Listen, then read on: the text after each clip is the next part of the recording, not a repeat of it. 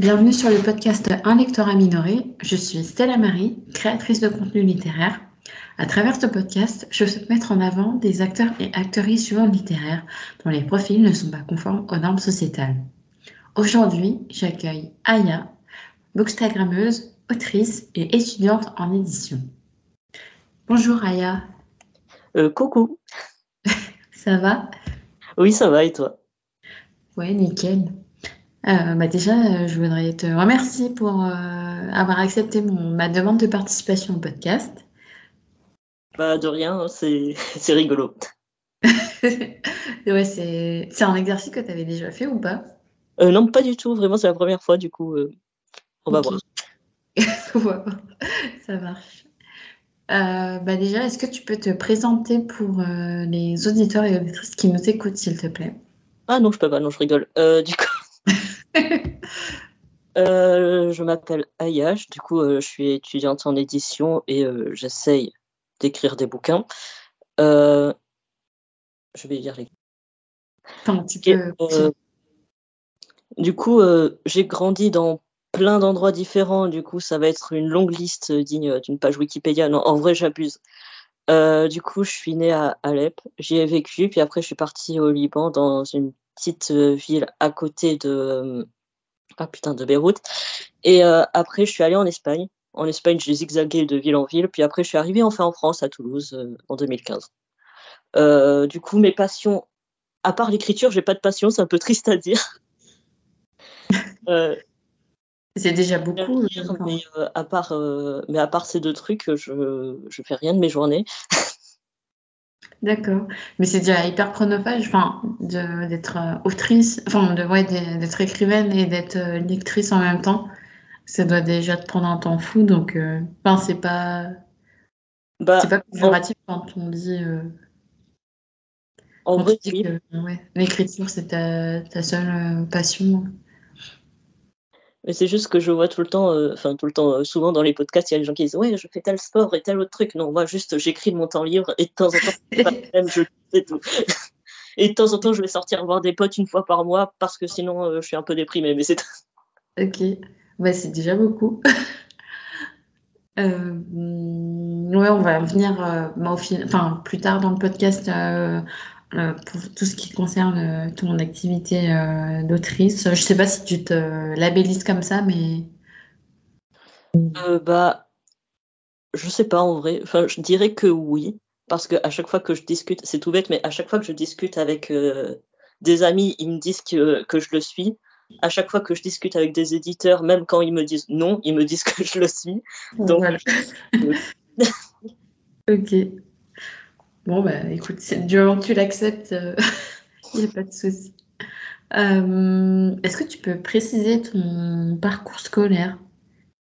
Euh, Oui, alors euh, moi, il était vraiment très basique. J'ai toujours refait, bah, du coup, des filières générales. Puis après, du coup, au moment de, au bac, j'ai fait du coup un bac général avec spécialité littérature espagnole, géopolitique et SES. E C'est très particulier comme combinaison, mais moi, ça m'allait. Après, du coup, bah, j'ai fait euh, du coup mon BTS édition. Et euh, là, bah, je vais euh, passer ma seconde année de BTS. Et normalement, après, je compte faire une licence professionnelle fabrication pour être fabricant de livres. Voilà. Ah, toi, cool. Donc, ouais, ton goal, enfin, ton objectif, c'est de. Parce que quand on est fabricant, du coup, on bosse dans une imprimerie ou il y a d'autres entités qui permettent de fabriquer des livres? Euh, bah, on peut bosser en imprimerie en étant fabricant, mais généralement, euh, ça va être. Euh, enfin, généralement, en fait, ça dépend. Mais la plupart. Enfin, le type de fabricant que je veux être, ils sont incorporés dans les maisons d'édition. Et en gros, c'est ceux qui vont conseiller tous les, les, éditeurs sur bah, la fabrication du livre. Et c'est eux aussi qui vont faire tous les calculs de budget de la fabrication du livre et des trucs comme ça. Et aussi les tests promis et gna gna gna, mais bon, ça. Je vais pas ah, Ok. Ouais, donc c'est pas forcément le, le fabricant, enfin littéral euh, qu'on entend euh, en mode manuel, c'est euh, plus la conception. Oui, parce que ça, ça va plus être du coup bah, les imprimeurs qui vont faire. Mm. et même comme ça, c'est pas vraiment manuel vu que c'est des machines qui le font. Oui, oui. ouais. Ok. Mais il y a toujours un type derrière la machine, mais c'est pas pour ces études que ça sert. ok. Ça marche. Bah, bah, du coup, est-ce que tu peux un peu euh, expliquer en, ouais, en vulgarisant enfin, ton, ton diplôme, enfin ton, ouais, le diplôme que tu prépares euh, en BTS édition, en quoi ça consiste? Oui, du coup, le BTS, c'est un diplôme qui se fait après le bac, qui dure deux ans et qui c'est censé euh, te permettre de travailler direct après le BTS. Bon, en vrai, non. Euh, continuez vos études. Si vous le pouvez, mes conseils, continuez. Euh, et du coup, c'est un BTS spécialisé dans l'édition. Et en fait, dans, ce BTS, il est très généraliste sur les métiers de l'édition. On va faire du graphisme, de pré-presse, du coup, par exemple, traitement image, etc. On va aussi faire euh, toute la partie euh, bah, du coup éditoriale, mais c'est la partie qu'on a le moins. Alors que le truc s'appelle édition, mais c'est la partie qu'on a le moins. Du coup, ça va être les cours de correction, euh, les cours de ah, je sais plus comment ça s'appelle, mais c'est en gros en gros, on nous apprend vite fait ce que sont les synopsis, comment faire des sommaires, des chemins de fer, des trucs comme ça. Et après, on a beaucoup, beaucoup de cours de fabrication. Et quand je dis beaucoup, c'est 4 euh, heures le lundi matin de 8h à midi, ça fait mal, et euh, un peu éparpillé le reste de la semaine. Et ah, euh, Ok. Ça marche. Et pourquoi tu as, choisi ce parcours-là Parce que je sais que ton père est aussi dans le milieu de l'édition. oui, bah, en fait, c'est juste que je me rends pendant tout le lycée, je voulais aller à Sciences Po. Ouais, un peu culotté de la part d'un immigré, mais euh, je voulais aller à Sciences Po. J'étais carrément dans une prépa Sciences Po. Je sais pas si tu sais, mais euh, dans certains lycées, il y a des prépas qui sont euh, faites pour les lycéens. Et du coup, j'en faisais partie. Et du coup, moi, pendant tout le lycée, vu que je savais pas trop quoi faire, je me disais, bon, je vais être journaliste. Hein. Mon, père, techniquement, à la base, il était journaliste. Du coup, je peux l'être aussi. Et mmh. du coup, eh ben, j'étais à fond pour faire Sciences Po. Et en terminale, euh, enfin en fait en première pendant le Covid, j'écrivais beaucoup et euh, du coup je l'envoyais à ma prof de français qui était fan de ce que j'écrivais et euh, donc j'ai commencé à me renseigner sur l'édition en écoutant des podcasts, en entraînant beaucoup sur Insta et du coup en terminale j'étais en mode eh mais en fait j'ai pas envie d'aller à Sciences Po, j'en ai rien à foutre de et donc j'ai regardé et je me disais ah études de lettres mais euh, je me suis tapé un 7,5 au bac de français. Je sais pas si c'est vraiment la, meilleure euh, des choses pour moi. Euh, oui, mon bac de français, je l'ai foiré, je sais pas pourquoi, parce que j'avais tout le temps des bonnes notes, mais le bac, ça n'a pas voulu. Et, donc j'ai regardé s'il n'y avait pas moyen de faire des études d'édition direct après le bac, parce que j'avais vraiment la flemme d'attendre jusqu'au master pour pouvoir faire le truc qui me plaît. Et euh, du coup, j'ai vu qu'il y avait un BTS. Je l'ai mis un peu au hasard sur Parcoursup. J'ai quand même essayé Sciences Po. J'ai été pris, petit flex. Mais euh, j'ai vu le BTS et j'étais, bon, et au pire, ça coûte quoi? Et du coup, j'ai décidé d'aller euh, dans le BTS. Ok. Ouais, donc, ouais, c'était un peu. Tu t'es rendu compte que ça ne te correspondait pas et puis après, tu as, changé, changé de voie. Et ouais, donc tu disais que tu t'es renseigné sur Insta.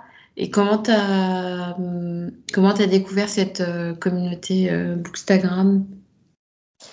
Euh, Alors, comment je l'ai découvert exactement? Je sais même plus en vrai. Parce que faut savoir qu'avant, j'avais un compte Instagram que je ne vais pas partager parce que c'était quand j'avais genre 15 ans. Et à l'époque, j'étais un peu LGBTphobe et un peu con. Donc, on va oublier cette existence. Mais à l'époque, j'avais un compte. Et de temps en temps, je parlais de ce que j'écrivais.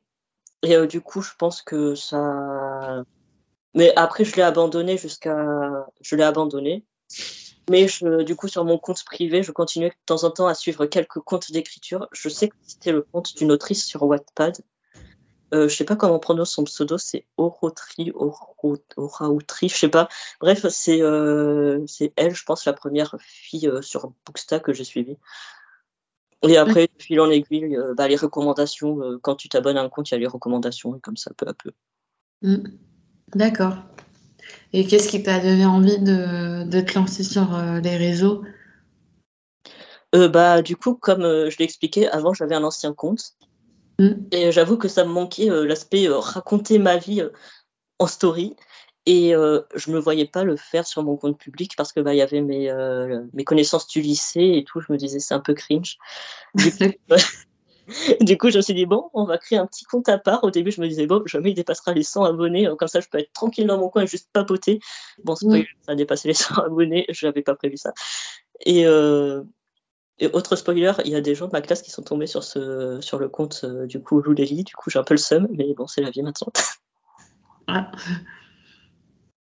J'espère qu'ils l'ont bien pris. Ah oui, euh, j'ai eu que des compliments. Les gens que j'aime pas, je les avais bloqués avant. Du coup, il y avait pas Ah d'accord. ok. Tu avais déjà préparé le terrain.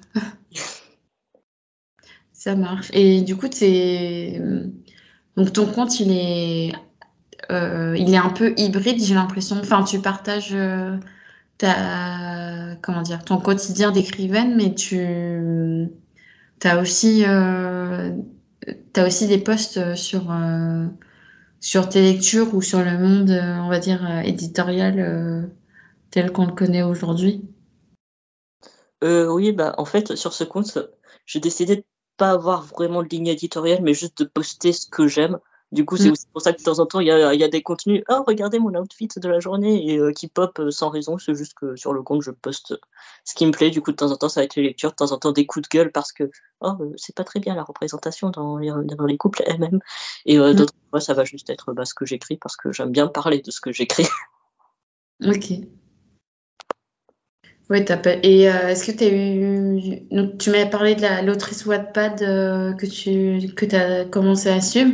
Donc ça, ça avait partie euh, de tes inspirations après pour, euh, pour euh, créer tes posts à toi ou, ou tu vas un peu au feeling sans forcément faire de veille quelconque? J'y vais beaucoup au feeling. Il faut savoir que cette autrice, du coup, au pire, je t'écrirai son arrobase par message pour que tu le mettre, être plus clair que ma prononciation foireuse. Mais je m'inspirais beaucoup de ses stories que je trouvais très jolies.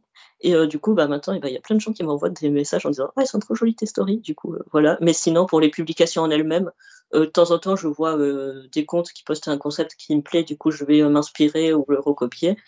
Et quand je le recopie, je le mets en, en, bas, sauf si c'est une trend, mais si c'est, sinon, je, je crédite à personne. Mais sinon, la plupart du temps, c'est juste moi qui me dis Oh, tiens, je vais faire ça. Et puis voilà. Ok. Et euh, est-ce que tu as pu. Euh, ça fait combien de temps que tu as créé ton compte déjà? Euh, Un peu moins d'un an. Ouais. Et tu as pu faire des rencontres. est-ce que tu as pu lier des liens d'amitié sur, les, sur les réseaux? Oui, alors au début, je m'y attendais pas, mais en fait. désolé, j'ai bugué.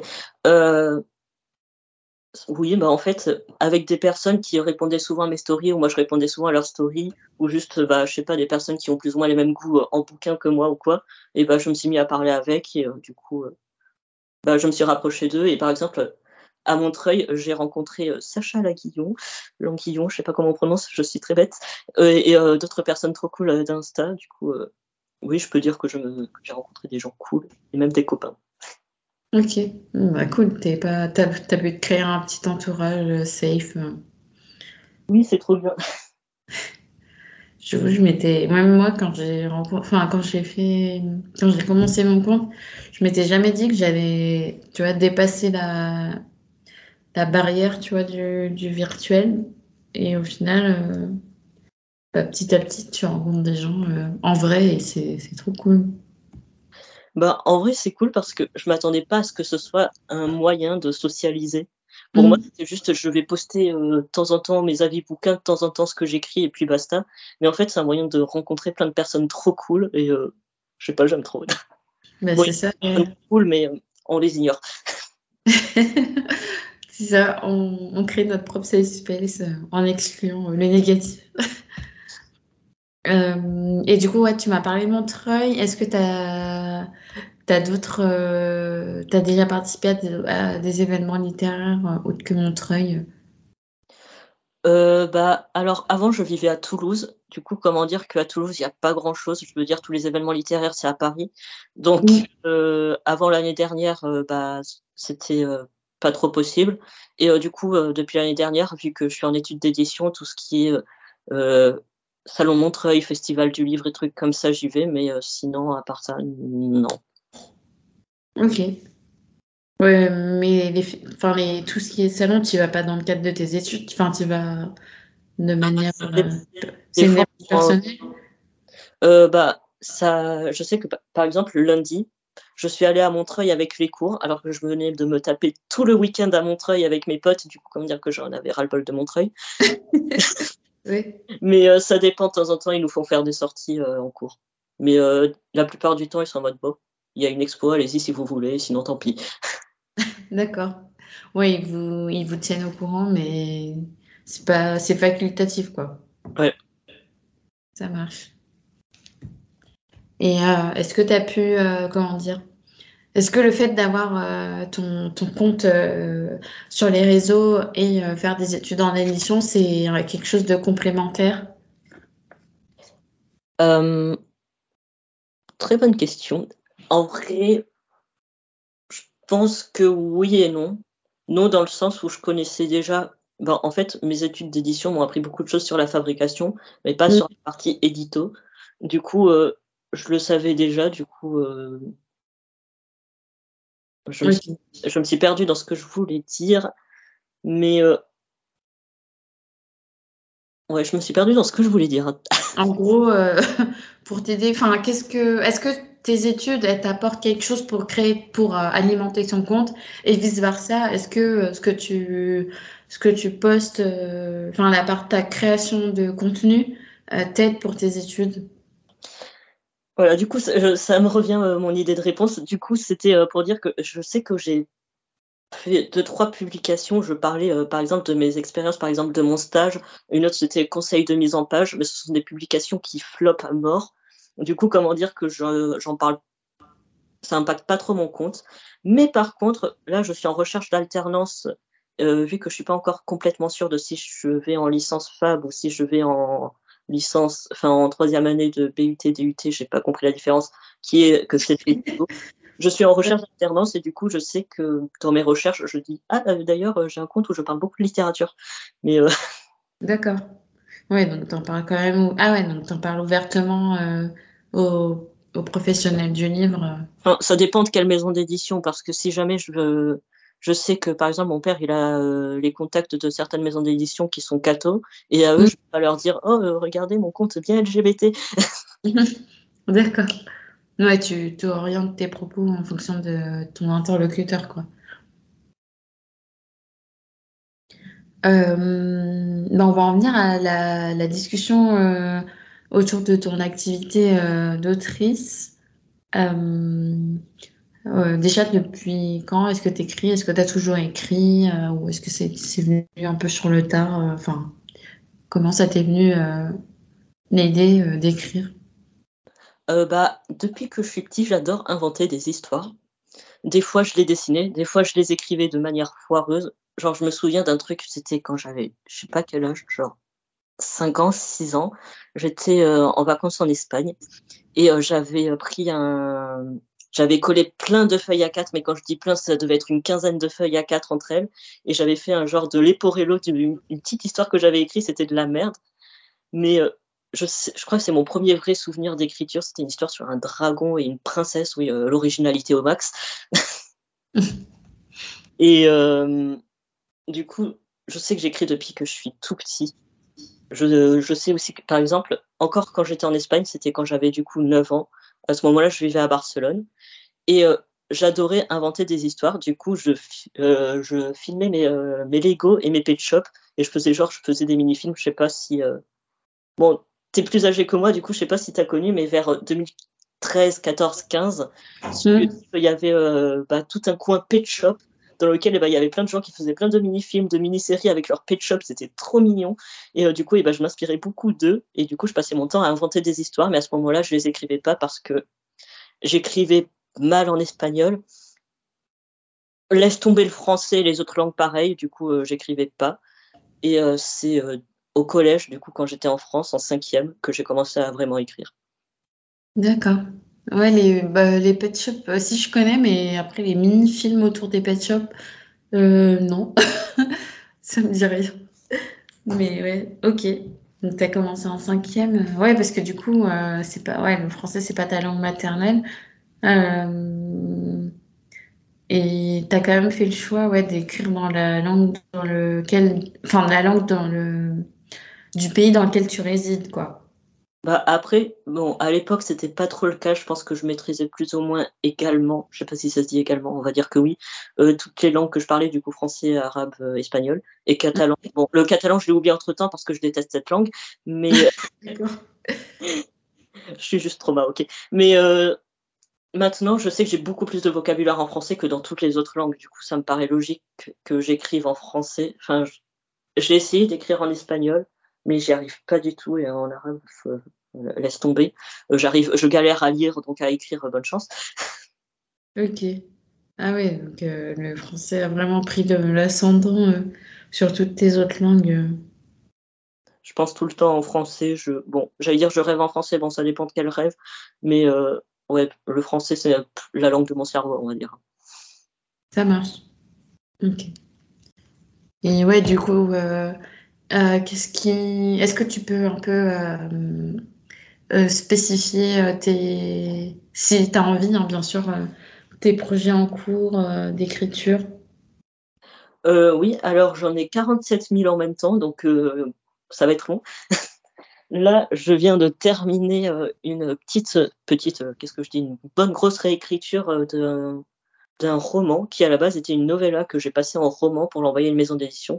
Et c'est euh, les astéroïdes sont des abeilles. Et euh, du coup, c'est euh, une sorte de romance contemporaine mélangée aux pensées d'un personnage qui est en gros un immigré syrien qui parle de qui fait beaucoup de parallèles avec l'actualité pour parler de sa vie, de ses sentiments. Et en gros, c'est un texte bah, très personnel. Et, euh, avec une bonne petite histoire d'amour bien niaise, avec une fin toute mignonne parce que j'adore les happy end. Sinon, il y a aussi euh, Il n'est jamais trop tard que j'ai envoyé en maison d'édition et euh, je me prends euh, des refus parce que c'est entre l'ado et l'adulte. Du coup, les éditeurs ils sont en mode ah, On s'y retrouve. Les éditeurs adultes ils sont en mode non, c'est écrit de manière trop jeune pour que ça passe et les éditeurs jeunesse slash ado slash young adulte ils sont en mode bah il y a des thèmes qui vont pas intéresser les ados, du coup non. Ah, euh, c'est euh, du coup, j'ai peut-être oublié de résumer. Il n'est jamais trop tard. En gros, c'est euh, l'histoire d'une famille. En gros, Simon et Alex. Simon, il a eu un gosse à 19 ans avec sa copine. Sa copine n'a pas assumé, du coup, elle a fui. Et du coup, il s'est retrouvé seul avec le gosse. Il voulait pas l'abandonner parce qu'il était trop chou. Et du coup, il a demandé de l'aide à son meilleur ami pour éduquer l'enfant. Et du coup, l'histoire se passe 16 ans plus tard. Et du coup, la copine de Simon revient en disant Oh, coucou, en fait, je veux revenir dans vos vies. Et du coup, c'est ça un peu le plot ensuite de ok. Ah oui, c'est chaud. D'accord. Mais en vrai, c'est très mignon comme histoire. J'aborde plein de thèmes déprimants et je sais que j'ai fait chialer une personne, mais euh, c'est mignon. Donc, tu es plus euh, quelqu'un qui écrit du contemporain, de ce que j'entends? Euh, Oui, bah, en fait, là, j'ai appris que j'ai essayé d'écrire des fantaisies et, et, même de la dystopie et quoi, et en fait, je me rends compte que ça me plaît pas. Genre, tout le temps que j'écris, j'arrive à terminer les histoires. j'écris vraiment très vite. Hein, je, je, passe mon temps à écrire, du coup, j'écris beaucoup d'histoires par an. Et euh, je mm. termine. Il y a tout, euh, par exemple, cette année, je crois, il y a trois histoires euh, imaginaires que j'ai écrites et que j'ai terminées, mais il y en a aucune qui me satisfait vraiment. Et du coup, anecdote, euh, c'était à Montreuil. J'avais pitché Il n'est jamais trop tard à une éditrice de slalom. Et du coup, eh ben, elle m'avait envoyé un mail euh, lundi en me disant Bon, pour Il n'est jamais trop tard, c'est trop tard. Euh, ça passe pas plutôt. Mais il l'a envoyé en avril, il vient de passer en comité de lecture et j'étais en mode Mais non, c'est une fantaisie de merde, j'ai pas envie qu'il passe en comité de lecture, il est dégueulasse. Parce que vraiment, la, la fantaisie, enfin, le genre, les genres imaginaires, c'est pas fait pour moi, je crois. Ah, ok, d'accord. Et c'est quelque chose que tu lis ou ou c'est juste en termes d'écriture, euh, tu t'y retrouves pas? Alors, j'en lis pas mal parce que c'est euh, étonnamment ce que j'ai le plus dans ma bibliothèque, mais c'est même pas mon genre préféré, je préfère le contemporain. D'accord. Ok. Ouais, donc là, tu as, deux, deux projets euh, qui potentiellement vont, être, vont être publiés, quoi. Enfin. Bon, euh, pour euh, les astéroïdes sont des abeilles, ça va être mort et je le sais très bien pour la simple et bonne raison que. Ah oui, c'est pas la cible. entre deux cibles. Enfin, c'est entre deux cibles. Euh. non, ça, c'est il n'est jamais trop tard pour les ah astéroïdes. je sais que ça va pas passer parce que j'ai commencé à l'écrire en octobre. Je l'ai terminé en... en début novembre, j'avais oublié le nom du mois. Et, et le truc, c'est que vu que c'est un texte où je voulais parler d'actualité, j'ai parlé du coup du conflit en Palestine. Conflit en Palestine, on va plutôt dire du génocide, disons les termes. Et du coup, je parle de ce sujet et de temps en temps, euh, je m'appuie de ce sujet pour parler euh, du coup des, propres euh, souvenirs du personnage. Et du coup, je sais que ça va pas passer parce que la Palestine, ça passe pas chez les éditeurs français. Peu importe la manière dont c'est abordé, ça passe pas. Oui, en fait, c'est beaucoup, enfin beaucoup. C'est trop politisé pour une ME française pour que ça passe, c'est ça? Ouais, bah après, je sais que par exemple, à Montreuil, j'avais euh, pitché vite fait euh, du coup ce texte à une éditrice et je lui avais dit est-ce que ça passe? Elle m'avait dit en vrai, normalement, ça va passer, mais, euh, mais on sait jamais. Du coup, mais honnêtement, moi, j'ai pas confiance sur l'édition française, du coup, je me dis que oui, c'est Ouais, c'est vrai que c'est un truc que je, je constate. Il y a de, une sorte de de désintérêt pour, euh, pour euh, le monde éditorial français, enfin surtout sur, euh, chez les personnes issues de communautés marginalisées, tu sens un peu, enfin il y a eu une vague un peu d'espoir. Et là, j'ai l'impression que en cette fin d'année, c'est un peu en mode bah, flemme, genre je préfère faire des efforts pour comprendre l'anglais plutôt que de plutôt que d'attendre euh, un livre qui sera jamais publié, quoi. Bah, le truc, c'est que les éditeurs, dès qu'ils vont voir euh, un thème, j'en sais rien, un personnage racisé, un personnage euh, queer ou, ou d'autres types de discrimination, ils vont être en mode c'est trop politique. Donc, mm. dire, on veut pas prendre le risque, il y a moyen que ça attire les foudres de je ne sais qui sur Twitter d'un type d'un boomer un peu con, et du coup, ils préfèrent pas éditer. C'est un peu. Ou alors, ils ont un par an pour faire genre la cause. Ouais, c'est on est d'accord. genre, oh non, euh, on a, on peut pas éditer ce texte parce qu'on a déjà euh, des lesbiennes dans notre catalogue, bisous. Euh, ok. Je savais pas qu'il y avait un quota. d'accord. Oui, c'est un peu compliqué, j'ai l'impression en ce moment. Après, je pense que c'est aussi, c'est tout bête, hein, mais la période AK il fait nuit euh, à 15 heures. du coup, c'est sûr que le moral, il va pas être là. En plus, on, bon, je sais pas euh, si c'est le cas pour les gens, mais je sais pas pourquoi euh, les éditeurs, ils se sont réveillés, on voit plein de réponses maintenant. Et du coup, des réponses négatives, sinon je serais déjà en train de hurler de joie. et du coup, je pense que la combinaison des deux choses, ça fait qu'on a. mais même quand il y a des textes qui sont un peu plus politisés, c'est tout le temps des traductions. Du coup, les, les auteurs euh, et auteuristes français, on est en mode aïe. Mm. Oui, on est d'accord.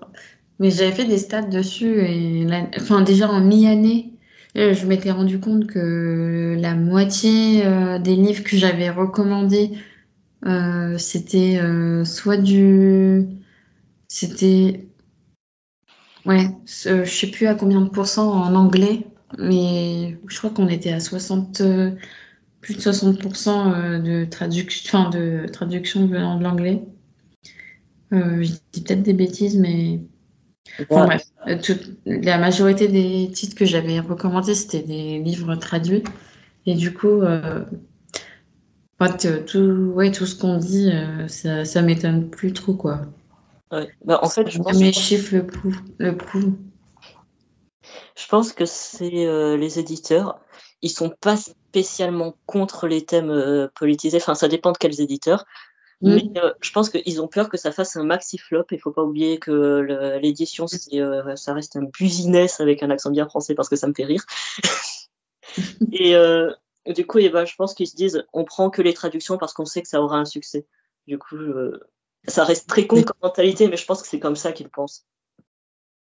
Ouais, mais euh, si tu penses à, je sais pas moi, Nos jours brûlés par exemple, il y a eu trois tomes et, enfin, s'ils se sont permis de publier ces trois tomes, c'est qu'il y avait une demande derrière, quoi. Ouais, j'en sais rien. Sinon, s'ils se seraient arrêtés au premier, enfin, je sais pas. Mais tu vois, c'est par exemple la prophétie des sœurs serpents. Je pense que ça a été envoyé en réimpression, je crois, chez Slalom. Bah, le truc, c'est qu'il y a une demande, mais j'ai l'impression que les éditeurs, ils l'ignorent. Ouais, c'est ça. Enfin, c'est un peu dommage, mais. Peut-être qu'ils se rendent pas compte de l'ampleur ou. Euh, ouais. mais... mais... en tout Et sinon, il y a aussi, surtout, je pense, une bonne grosse part de discrimination. Hein, soyons, j'essaye de chercher des excuses. Il y a aussi une grosse part de. Ils veulent pas de personnes racisées, ou alors ils veulent pas de personnes racisées queer, ou alors ils veulent pas de personnes. Mm. Ouais, on en revient toujours au, au même problème. Euh, bah, écoute, on va aborder la, partie sur euh, tes, lectures. Donc, tu m'as dit que ouais, ton genre littéraire, c'est le contemporain. Euh, est-ce que tu as, toujours lu? Alors, j'ai commencé à lire en primaire quand on nous a appris à lire. Jusqu'à là, c'est plutôt normal. Puis après, j'ai quand j'étais petit, j'étais pas non plus un très grand lecteur. Ce que je faisais, c'est que je relisais en boucle les, euh, les albums qu'on nous disait d'acheter en cours parce que j'étais fière d'arriver à lire. Et euh, après, en grandissant, euh, j'ai essayé de lire Harry Potter. J'ai pas accroché, comme quoi j'avais déjà bon goût. Et, et après, je crois que j'ai commencé vraiment à lire. C'était quand j'étais en Espagne. J'ai l'impression que j'ai commencé à lire quand j'étais en Espagne. Et et euh, c'était euh, en fait une saga de fantasy qui n'a jamais été traduite. Je sais plus, c'était sur une meuf qui avait des cheveux violets et un chat euh, qui avait des poils violets. C'était une petite sorcière. Et c'était un gros bouquin, je crois, il faisait 500 pages. Du coup, en première vraie lecture, j'étais motivée. Et voilà. Et sinon, à partir de là, au collège, j'ai beaucoup lu. Puis après, quand j'ai commencé à avoir accès à mon téléphone, j'ai mis de côté la lecture. Et euh, après, pendant le Covid, c'est revenu parce que j'avais rien d'autre à foutre. Voilà. Oui, ouais, non, mais. T'étais au lycée, c'est ça, pendant le Covid? Bah, Ouais. Ok. Ouais, ouais t'étais H24 chez toi. Euh. bah, moi, ça allait, hein, vraiment, je. Meilleur moment de ma vie, premier degré. Je vois plein de gens euh, dire que le Covid, ça les a, ça les a marqués négativement et tout. Moi, j'ai je, je, passais le meilleur moment avec mes parents. Euh, on regardait des films nuls sur Netflix. Euh, en c'était trop bien. D'accord. Oui, tu étais avec ta famille, tu étais... Enfin, bien entouré. Quoi. Oui. Ok. Et euh, ouais, dernière question sur la lecture. Est-ce que tu as une recommandation à me faire bah, dans, dans ton genre de prédilection ou, autre euh, en fantasy, comme c'est ce que tu lis le plus en ce moment? Euh, En vrai, je pense pas avoir de recommandations parce que j'ai pas eu de coup de cœur récemment. J'ai eu des livres qui m'ont marqué, mais euh, genre marqué parce que c'était des thèmes qui me concernaient et du coup ça m'a fait chialer, j'ai arrêté de les lire à la 20e page. D'accord. Mais du coup, je peux pas les conseiller ou non parce que 20 pages, c'est pas représentatif. Mm. J'ai pas de recommandation parce que je lis. Euh, j'aime bien lire des livres de merde juste pour les trash talk. Et, euh, et du coup, je vais pas conseiller non plus ce genre de bouquin. Du coup, je sais pas. Ça marche. Pas de souci. Et ouais, du coup, tu t'es, tu viens de dire que tu t'es déjà senti représenté du coup dans certains livres? Enfin, pas les livres euh, genre entre guillemets nuls, mais je veux dire d'autres livres qui t'ont marqué, qui t'ont touché euh, de par ton vécu? Euh, Oui, bah, en fait, c'est euh, tout bête, mais j'ai une amie qui est du coup franco-syrienne elle passe son temps à lire des bouquins sur la Syrie. Et du coup, il y en a des cool, des moins cool. Et quand il y en a des cool, et bah, ça je les achète. Et des fois, je prends des PDF de manière tout à fait légale. Et, et du coup, et bah, ça fait que bah, je Ouais, je me sens représentée, mais c'est parce mais c'est que depuis genre un an que je trouve des bouquins où je suis représentée. Et c'est grâce aux recommandations de d'autres personnes que je les trouve. D'accord.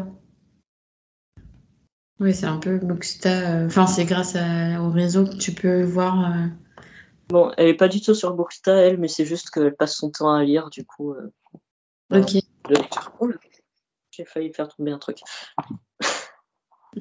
Ouais, mais je veux dire, euh, enfin, les, recommandations des autres, euh, elles viennent, euh, elles viennent pas des, enfin, les recommandations que toi tu as, ça vient de tes amis ou ça vient aussi des réseaux? Ça vient aussi des réseaux. Bah, en fait, la plupart des bouquins que je lis, je les vois passer sur les réseaux sociaux. J'achète rarement en librairie en me disant Oh, tiens, il a l'air bien, je vais l'acheter. Non, je suis très influençable, mais dans le sens réseau. Du coup, si je vois qu'un bouquin est beaucoup lu, je vais l'acheter. Et, et si, mais aussi si je vois quelqu'un parler positivement d'un bouquin en disant Oh, tiens, je sais pas, il y, y, a des lesbiennes, c'est trop mignon, bah, je vais le prendre. Ok. Ouais, moi, ça dépend quel genre de hype il a. Enfin, si c'est une hype euh, qui est menée par, euh, par un certain groupe de personnes, je vais peut-être pas être euh, très enclin ou encline. Je sais pas si on accorde, mais je vais pas... je sais pas. je vais pas nécessairement bah. pas tomber dans le panneau, mais je vais pas céder facilement. Enfin, ça, ça, ça va dépendre du sujet du livre en vrai. Bah, c'est tout bête, mais euh, je sais pas si j'ai le droit de parler de bouquins d'Instagrammeur dans le podcast ou pas, que j'ai pas aimé. Euh, mais, par exemple, Absolu, j'ai été curieux parce que je me disais, oh tiens, ça peut être rigolo, il y a tout le monde qui en parle. Et euh, plus jamais je fais confiance aux, auteurs, aux autrices blanches, et plus jamais je fais confiance aux recommandations des, des lecteurs blanches. Oui. parce que c'est vraiment moyen. Ok. Oui, t'as pas été la seule à être déçue euh, de ce que j'ai vu sur les réseaux. Ouais, bah tout à l'heure j'ai vu passer une story sur euh, quelqu'un qui a été déçu. J'étais ah, on est pareil. tu n'es pas toute seule euh, dans ta souffrance. La souffrance, faut pas abuser non plus. Ça, s'est lu assez vite, mais juste c'était. Oui. Ça me fait chier quand les gens veulent écrire des régimes totalitaires ou des dictatures et que c'est apolitique à mort. Genre, Vraiment, j'ai l'impression la morale du bouquin, c'est c'est pas bien de mettre des puces dans le cerveau et de faire des dictatures. Oui, mais développe un peu. Euh. Oui. Normalement, une dictature, c'est censé être un peu plus politisé que mettre des puces dans le cerveau. il y a un but derrière. Euh, enfin, je veux dire, il y a toute une euh, démarche qui, a, qui a été conscientisée par quelqu'un, quoi. Mm. Mm. Ou alors, bon, c'est bon, je dévie sur les dystopies et les trucs comme ça, mais ça m'énerve quand les gens écrivent des euh, bouquins de l'imaginaire et que c'est censé être dans un futur très lointain ou dans un passé euh, très euh, passé. Et, et, c'est, ils écrivent des systèmes capitalistes. Je suis en mode, non. Ça existe. de société, vous le savez, non? Il n'y a, pas que le capitalisme, ça m'énerve quand les gens ils reproduisent la réalité mais en ajoutant des robots ou, ou en mettant mm-hmm. qu'il n'y a plus d'électricité. Non, il peut y avoir d'autres formes de, de société, ça serait bien de les écrire. oui. il faut passer ça sur. Euh, enfin, ils ajoutent un élément un peu. Euh, euh, comment dire À inventer, mais le fond existe déjà en vrai, quoi. Bah, en fait, quand si je suis beaucoup déçue de, des livres de l'imaginaire, c'est parce que quand je lis bah, du coup un livre, que ce soit fantasy ou, SF ou quoi, je veux vraiment me retrouver dans un monde que je découvre à 100%. Mmh, la plupart du temps, c'est juste euh, le même monde que nous, mais avec euh, des pouvoirs magiques euh, ou alors avec des empereurs. Et du coup, je... Surtout qu'après, bah, évidemment, on va retrouver donc les mêmes systèmes de dominance. Du coup, il y aura le capitalisme, mais aussi le racisme, le, sexisme, l'homophobie, les trucs comme ça. Et mmh. ça sera, et des fois, les personnes qui vont l'écrire, et ben, ils vont même pas s'en rendre compte qu'ils ont foutu ça dans leur bouquage. Ça va être encore plus chiant. Ouais, tu as toute une ignorance euh, sur euh, certaines oppressions. ils vont du chemin. Ça n'existe pas dans mon bouquin et euh, ils mettent plein de racisme sans même s'en rendre compte. oui, je lis totalement un livre. Ça sent le vécu.